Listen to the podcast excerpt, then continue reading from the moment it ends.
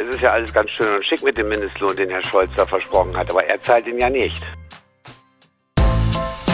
Kreis und Quer, der Podcast Ihrer Mediengruppe Kreiszeitung.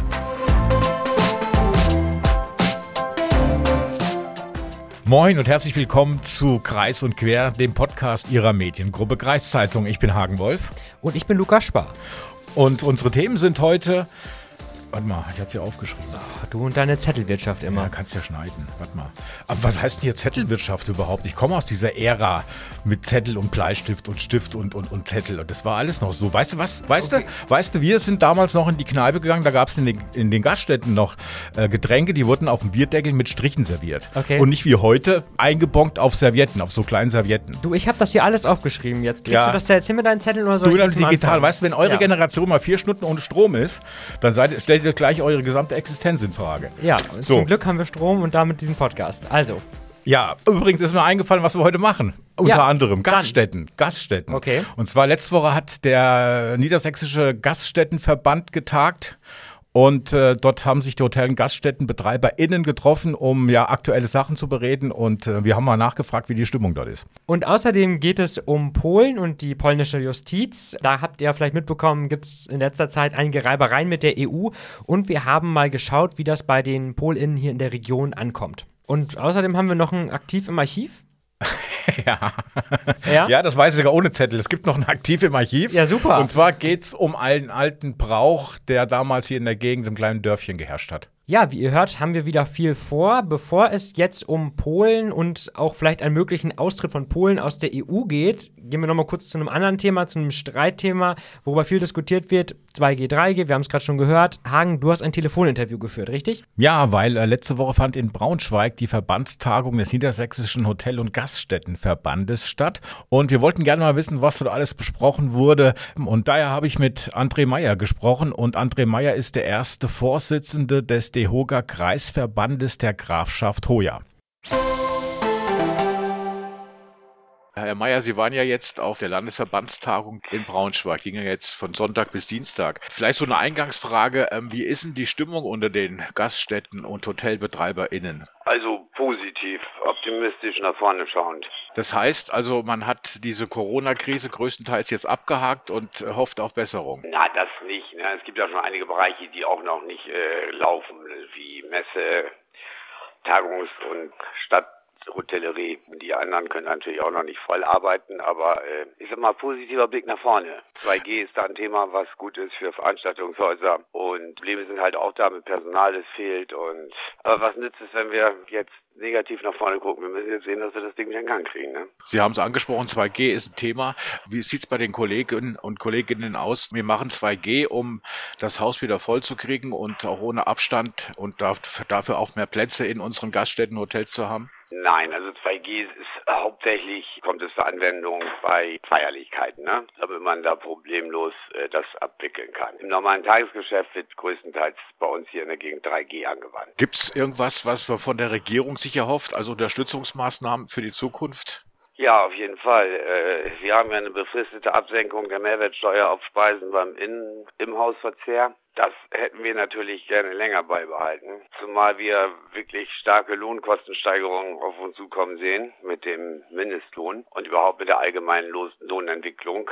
Wenn der Mindestlohn erhöht wird, bedeutet das natürlich auch, dass die äh, darüberliegenden Lohngruppen auch entsprechend steigen müssen. Ne? Weil der qualifizierte Mitarbeiter sagt ja dann, ich möchte aber schon die gewisse Differenz auch wieder mehr haben. Ne? Da, da sehen wir große Probleme und da könnte, um unsere angeschlagene Branche zu unterstützen, die Verlängerung des siebenprozentigen Mehrwertsteuersatzes ein Lösungspunkt sein. Ne? Sie haben ja angesprochen, dass man natürlich auch Personalmangel hat. Ist mehr Geld nicht äh, die beste Möglichkeit, um Personalmangel zu beheben?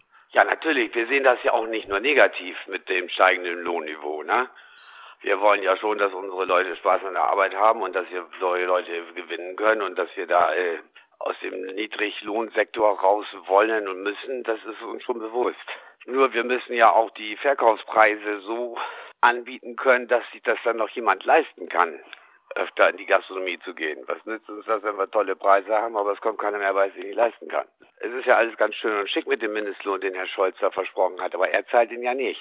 Und wir als Unternehmer möchten das aus unserem Privatgeld natürlich auch nicht tun, also werden die Preise steigen. Ist so ein bisschen Angst unter den Hotel- und GaststättenbetreiberInnen, äh, dass es nochmal einen Lockdown gibt? Wir haben ja derzeit ungefähr identische Zahlen wie äh, Anfang November 20. Da hat man dann die Bude dicht gemacht, ne? Wir gehen davon aus, dass aufgrund dieser 3- und 2G-Regelungen wir äh, auf diesem Niveau weiterfahren können bis zum Frühjahr. Wir haben uns immer darauf geeinigt, dass wir das jetzt glauben, dass es so ist. Ja, das ist so, was soll ich denn da sagen? Ich habe auch Anfragen jetzt für Weihnachten. Was habt ihr dann für eine Regelung? Wir haben, wenn die einen Tisch bestellen für ihre Familie zum Mittagessen. Äh, ich sag, wir gehen davon aus, dass es 3G sein wird. Propheten sind wir nicht, ne? Kann ja auch sein, dass die Zahlen jetzt so hoch gehen, dass wir zwangsläufig in 2G kommen. Das ist ja auch ab einer gewissen Stufe. Dann ist das ja auch noch so. Da kann man ja auch noch mitleben. Sie haben es gerade angesprochen, Weihnachten vielleicht auch so die abschließende Frage. Äh, wie ist es was bei den Kollegen, Kolleginnen vom, vom DEHOGA oder vom Gaststätten- und Hotelverband? Äh, sind die Buchungen jetzt schon wie vor Corona für Weihnachtsfeiern, für Partys und so weiter? Ist das so auf Also dem Niveau? Weihnachtsfeiern nicht so. Weil auch ich persönlich hatte auch einige Firmen, die ähm, ihre Weihnachtsfeier noch abgesagt haben, die das nicht machen möchten aufgrund von Corona-Ängsten. Aber äh, Weihnachten selber, wo die Familien losgehen, das äh, läuft genauso stark wie in vor Corona-Zeiten. Bei Weihnachtsfeiern, ich meine, diese kleinen, die sind ja noch gar nicht angemeldet. Ne? Ich sag mal, wenn da eine Turngruppe mit zehn Leuten oder so, die kommen kurzfristig. Aber von den großen, die wir haben, von größeren Firmen, wo wir dann von 50 bis 200 Personen reden, da habe ich 50-50. Die Hälfte der Firmen hat gesagt, nein, dies ja noch nicht und die anderen haben angemeldet. Ja, soweit nochmal zum Thema 2G, 3G. Jetzt kommen wir, wie angekündigt, auf das Thema Polen zu sprechen. Es gibt ja zurzeit etwas Beef zwischen der EU und Polen, ausgelöst durch ein Urteil des polnischen Verfassungsgerichts, das im Grunde besagt, dass polnisches Recht vor EU-Recht geht, zumindest an einigen Stellen. Was eine klare Verletzung der EU-Richtlinien aber bedeutet, denn der Europäische Gerichtshof ist die höchste Instanz in Europa. Daraufhin hat die EU Polen zu Strafzahlungen in Höhe von einer Million Euro täglich verdonnert. Es gibt inzwischen sogar Befürchtungen, ob Polen in der EU bleibt oder austreten möchte.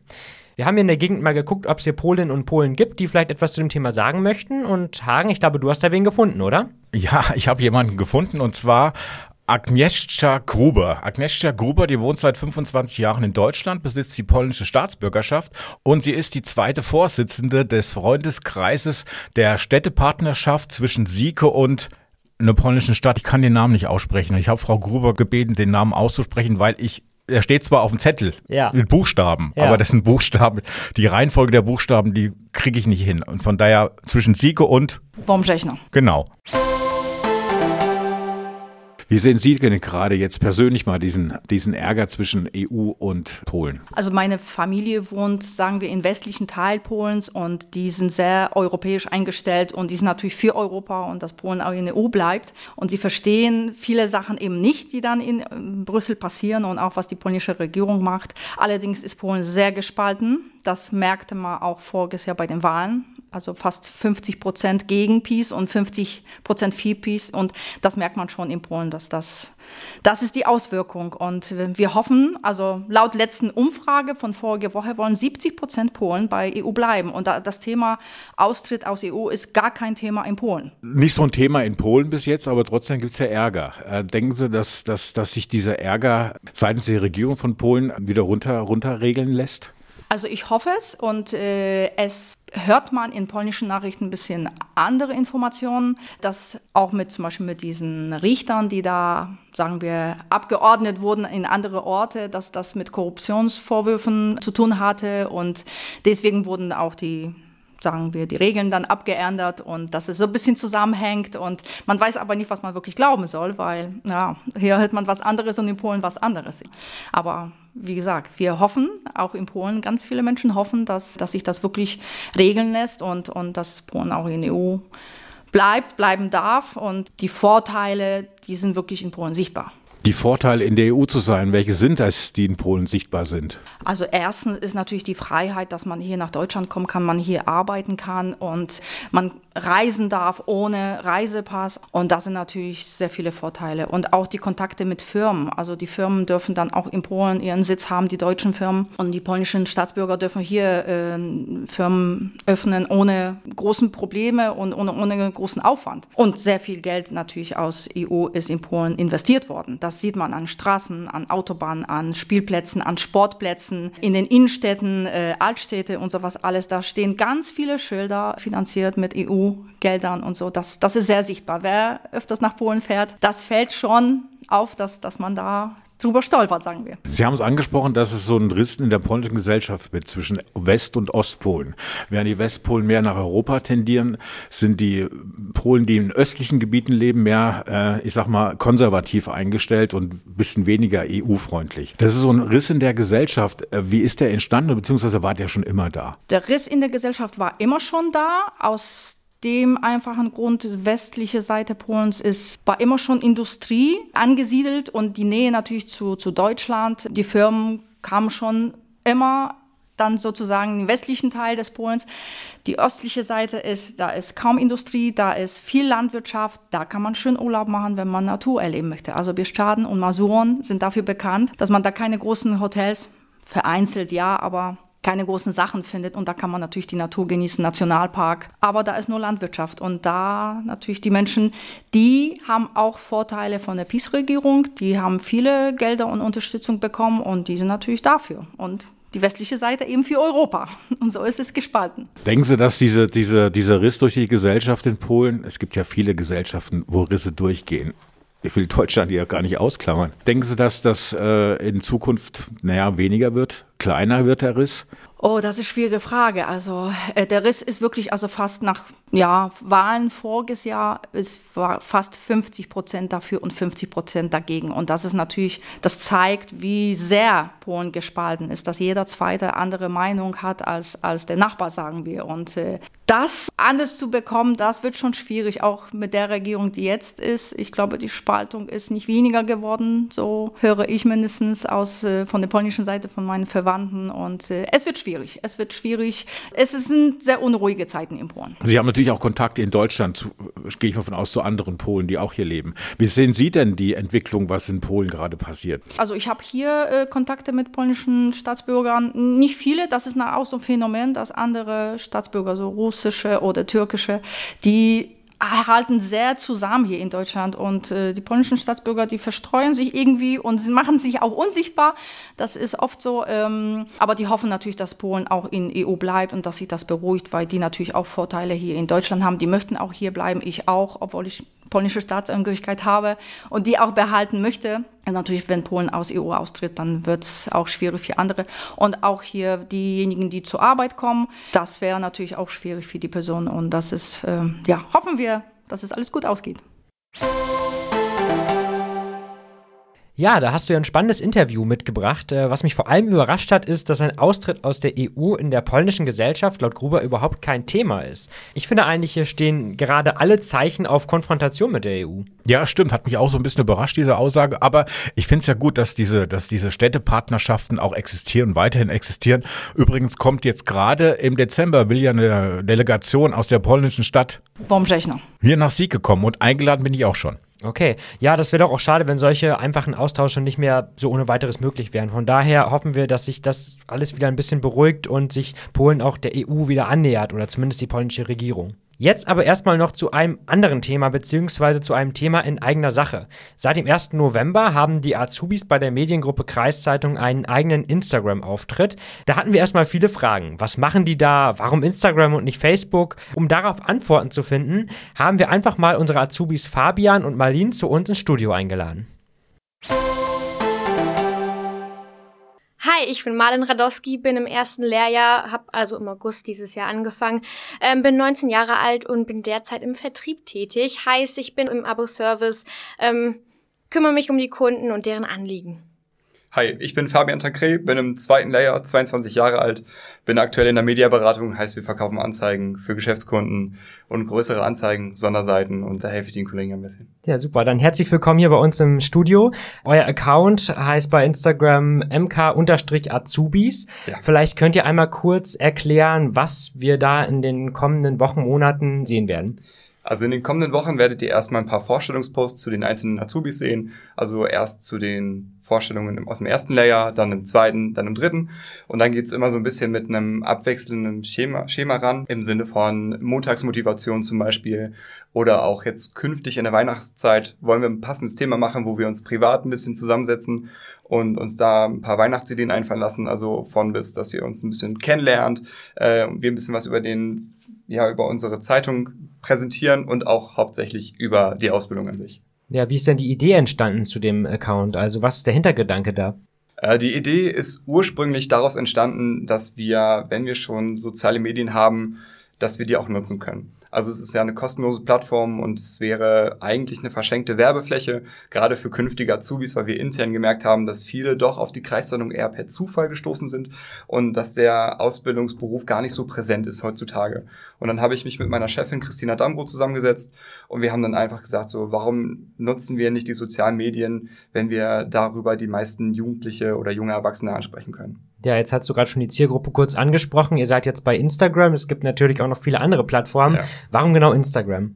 Ja, Instagram eigentlich hauptsächlich darum, weil wir denken, dass man mit Instagram die größte Reichweite bei den Jugendlichen hat. Natürlich ist TikTok jetzt auch ein großes Thema, aber da ist man sehr an ein Videoformat gebunden und wir haben uns gedacht, dass wir unseren Hauptmerk nicht auf Videos legen wollen, sondern eher auf einzelne Posts, damit wir so ein bisschen mehr Varietät für uns haben, weil bei uns da auch die kreativen Grenzen irgendwann waren. Okay. Ja, ich habe schon gesehen, auch schon vor dem ersten Post hattet ihr da einige Likes und äh, auch einige Follower zusammen. Äh, habt ihr irgendwie eine, eine Zielrichtung, wo es hingehen soll mal mit den Followern oder seid ihr da ganz frei? Ja, also wir haben jetzt erstmal nicht so den großen Anspruch. Ähm, wir möchten einfach starten, bisschen zeigen, was wir machen. Wir haben jetzt keine Followeranzahl, wo wir sagen, das müssen wir erreichen. Wir machen einfach so, was kommt, ähm, wie wir Spaß dran haben. Das ist uns auch sehr wichtig. Äh, genau, und da legen wir gar nicht so viel Wert drauf, ähm, dass wir jetzt zum Beispiel 2000 Follower haben. Also das gehen wir ganz entspannt erstmal an und ähm, wollen erstmal starten. Okay, super. Dann sind wir alle sehr gespannt, was da kommt. Und äh, ja, ich danke euch, dass ihr hier kurz bei uns zu Besuch wart. Danke für die Einladung. Inzwischen gibt's auf der Seite auch die ersten Posts. Schaut gerne mal vorbei und lasst ein Like oder ein Abo da. Die Azubis freuen sich da sicherlich. So, und was haben wir sonst noch? Jetzt bitte fang nicht schon wieder mit deinen Zetteln an. Warte, ich hab's hier aktiv im Archiv. Hast du da noch was ausgegraben für uns? Ja, ein aktiv im Archiv. Und zwar geht's um einen alten Brauch, der damals in einem kleinen Dorf hier in der Nähe von Bruchhausen-Filzen herrschte. Ich dachte, jetzt kommt der polnische Ort wieder. ich glaube, da gab es auch Bräuche, aber so okay. rückständig waren die damals nicht. Hört okay. einfach mal rein jetzt. In einem kleinen Dorf in der Nähe von Bruchhausen-Filzen, da herrscht noch in den 1960er Jahren der Brauch, dass wenn junge Burschen von außerhalb mit einem Mädchen aus diesem Dorf verkehren wollten, dass sie einen Einstand für die jungen Männer des Dorfes zu bezahlen hatten, aus dem das Mädchen stammt. Man erwarb sich damit einen sogenannten, wie es damals hieß, Jagdschein.